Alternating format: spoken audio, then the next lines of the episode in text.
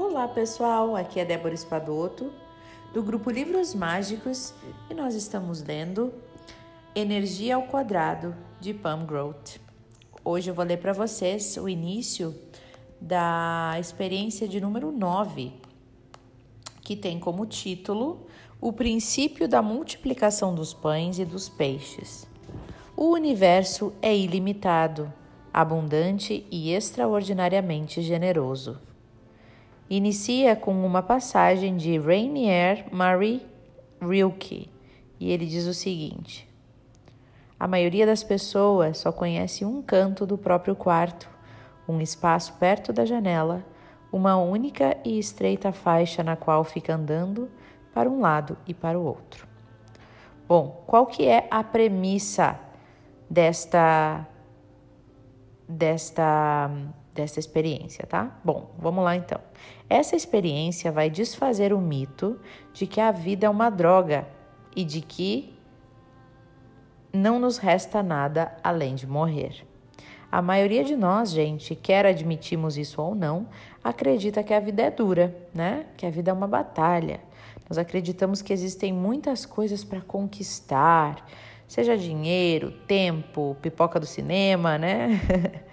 Mesmo as pessoas com carrões nas garagens passam uma boa parte do seu tempo pensando em como conseguir mais. E por que isso? Por quê? Porque elas acreditam de forma errada que não há o bastante para todos nós.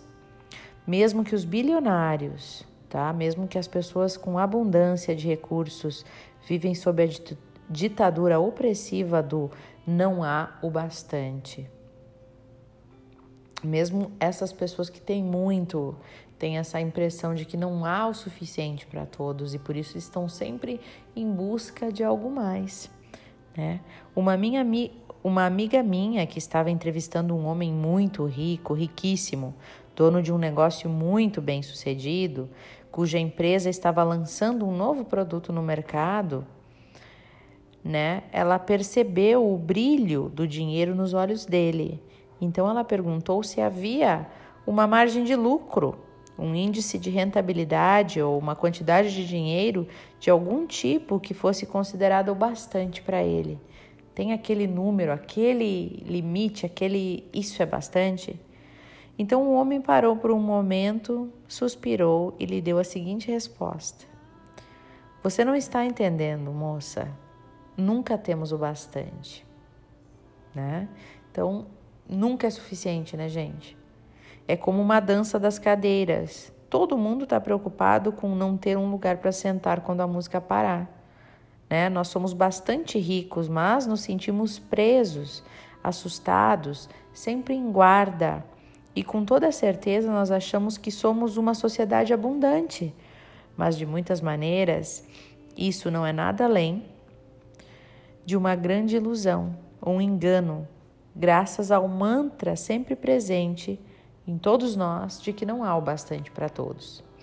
E nós estamos muito ocupados fazendo a dança das cadeiras o tempo inteiro, correndo rápido e mais rápido em volta de um círculo ilusório de cadeiras que vão diminuindo em número. E ao contrário de tudo que você sabe, o princípio dos pães e dos peixes propõe que existe uma lei natural da abundância, que tudo está bem e que você pode relaxar. Quando Jesus, quando ele rezou para multiplicar os pães e os peixes, ele não se afligiu nem um pouco sobre como aquilo poderia acontecer, né? Ele simplesmente colocou todos os pensamentos ali como um raio laser numa só direção, a de que a abundância e a plenitude eram um direito divino dele, né? E da mesma forma, pela duração dessa experiência, você vai deixar de lado os padrões de pensamento normais e permitir que eles sejam substituídos pela remota possibilidade de que talvez exista sim o bastante para todos nós, tá? Olha só, há algo de errado nesse cenário. Se você acha que tem um bicho-papão aí, acenda a luz. Escassez, gente, é o nosso cenário padrão, né? O condicionamento inquestionável que define as nossas vidas. A crença de que não há o bastante já é a primeira coisa em que pensamos quando acordamos de manhã. Ah, droga, não dormiu bastante. Não é assim? Antes mesmo de nos sentarmos na cama, antes de colocarmos os nossos pés nos chinelos do lado da cama, nós já estamos lamentando pela falta. E quando finalmente ficamos de pé, droga, não tenho tempo bastante para me arrumar. Não é assim? Aí vai de ladeira abaixo. Nós gastamos uma boa parte da nossa energia nos preocupando e reclamando sobre não termos o bastante. A começar pelo tempo, né? Não temos bastante tempo. Não fazemos exercício bastante, a outra queixa. Não comemos fibras e vitaminas o suficiente. Os nossos salários nunca são bons o bastante. Os fins de semana não são longos o bastante. Nós, pobres de nós, não somos magros o bastante, nem inteligentes o bastante, e nem estudamos o bastante. E nunca nos ocorre verificar se esse mantra do não temos o bastante é verdadeiro ou não. Está tão profundamente isso arraigado em nós que molda o nosso sentido mais profundo de quem somos. Sermos insuficientes se tornou uma espécie de lente através da qual experimentamos todos os aspectos da vida, sempre com a escassez, com a lente da escassez, né? E por isso é que temos empregos que não nos satisfazem, e é por isso que ficamos em relacionamentos que não nos realizam. E é por isso que entramos novamente na fila do restaurante por quilo, mesmo quando já estamos satisfeitos. Olha só, olha só, estudo é inconsciente. A gente já está satisfeito quando está comendo, mas nunca é o bastante, né? E é por isso que nós criamos sistemas e instituições para controlar o acesso aos recursos, ao petróleo. Alguém se habilita? Que nós consideramos coisas valiosas e ilimitadas, né? Se nós não estivéssemos tão preocupados sobre não termos o bastante, nós poderíamos relaxar e usar os recursos que temos para desenvolver fontes de energia alternativas, como a energia solar, a energia eólica. Energias, eu tenho que salientar, que nunca vão se esgotar. Então, essa ficção de nunca temos o bastante nos leva a fazer coisas das quais nós não nos orgulhamos no final, coisas que comprometem os nossos mais altos ideais. Coisas que lançam dejetos na natureza, coisas que nos separam do nosso eu superior. E uma vez que nós nos definimos como insuficientes, todas as nossas energias são sugadas para nos fazer ter certeza de que não seremos aquele que é deixado de fora, não seremos aquele que perde terreno para outra pessoa. Mas há um acordo é tudo uma mentira grande e infeliz, porque há sim o bastante para todos nós, para cada um de nós. Nós vivemos num universo imenso e generoso, e se pudermos ao menos superar esse medo infundado de não termos o bastante, nós vamos poder parar de esgotar os recursos naturais.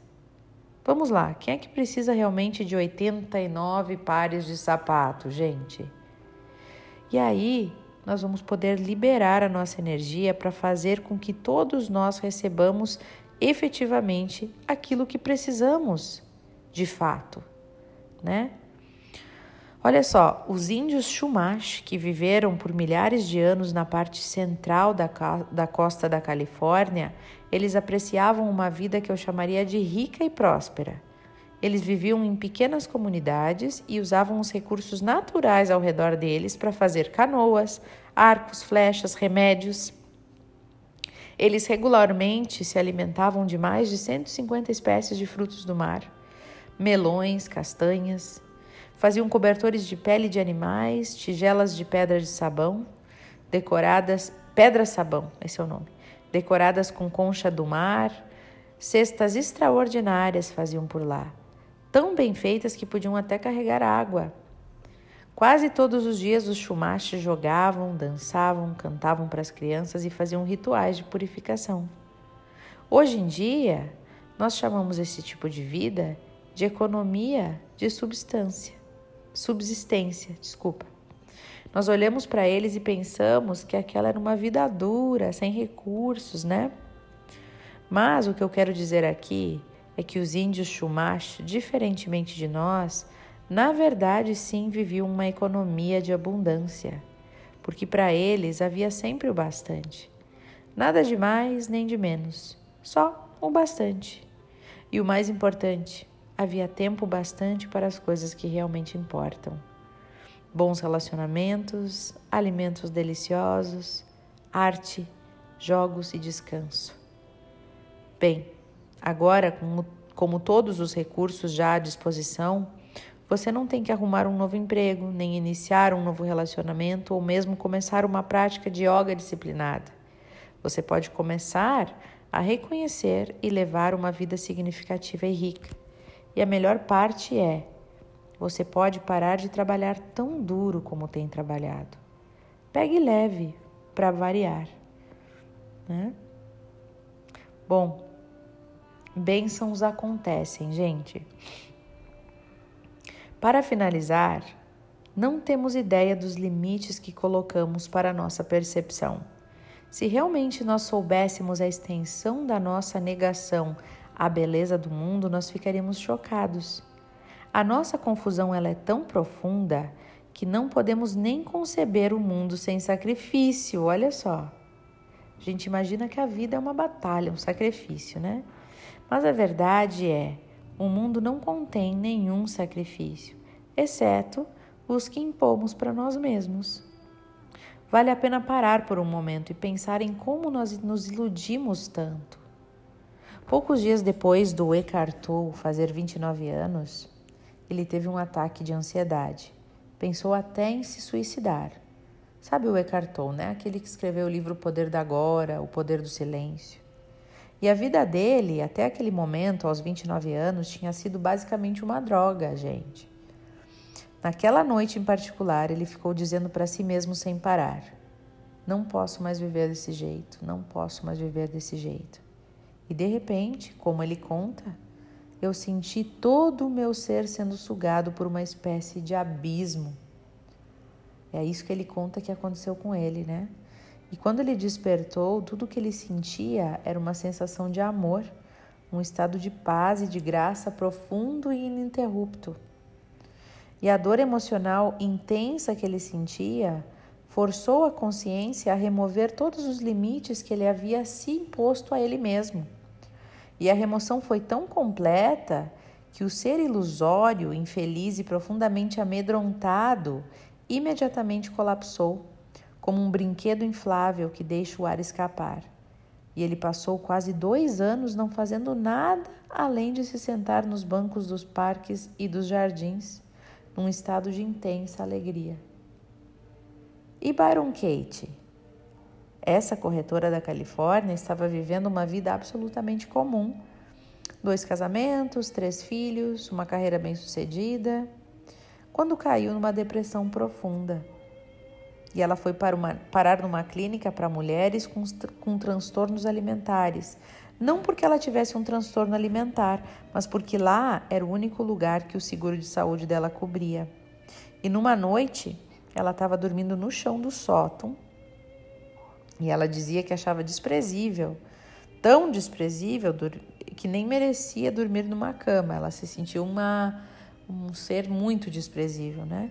E de repente, então, ela acordou sem nenhuma das ideias normalmente preconcebida sobre uma vida de sacrifícios, né? E ela diz então que todos os pensamentos que estavam perturbando o, o mundo inteiro dela, o mundo inteiro mesmo, tudo tinha desaparecido e tudo estava irreconhecível. E ela começou então a rir com muita vontade, um riso que vinha lá do fundo dela mesma, né? Ela estava como se fosse inebriada de alegria, bêbada de alegria, diz ela no livro é, um, Mil Nomes para Alegria. E ela foi para casa naquele dia e se sentou à janela, olhando para fora por dias a fio, um estado de graça completo.